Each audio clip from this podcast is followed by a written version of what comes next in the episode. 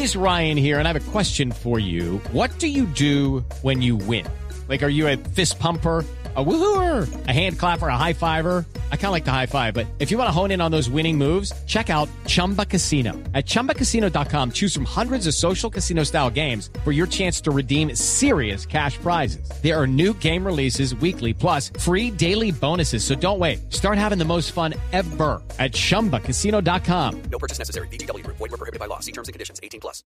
Sigue andando. Juan Roberto, antes de que se vaya, quiero preguntarle por lo que dice la gente en la calle, porque claro, hay reuniones al más alto nivel, se reúnen las cancilleres, se reúnen los ministros, pero ¿qué dice y qué piensa el panameño de a pie, la gente de la calle sobre lo que está pasando? Muchas veces nosotros y el poder arma grandes novelas en torno a asuntos que son realmente importantes, pero a la gente del común pareciera no importarle.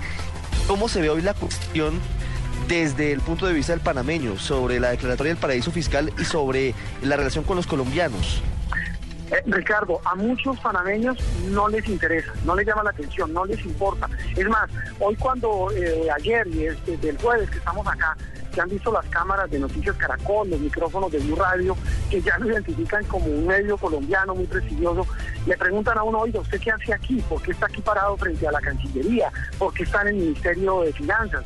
Uno les dice, no, por el tema de la lista gris, como le llaman acá, eh, la lista en que fue incluida Panamá, la pelea con Colombia.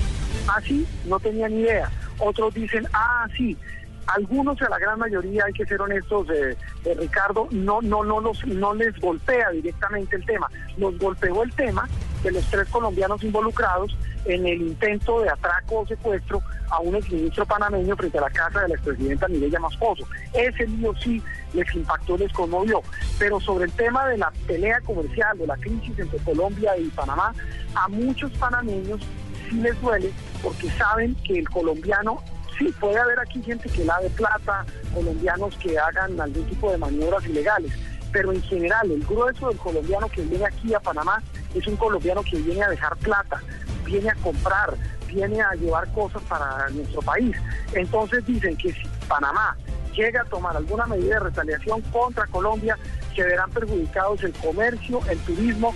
Ricardo, es absurdamente impresionante la cantidad de colombianos que al año vienen a Panamá eh, a comprar, a pasear, y ellos saben que donde hay ese tipo de medidas, muchos sectores como el turismo y el comercio se verán sensiblemente afectados, Ricardo.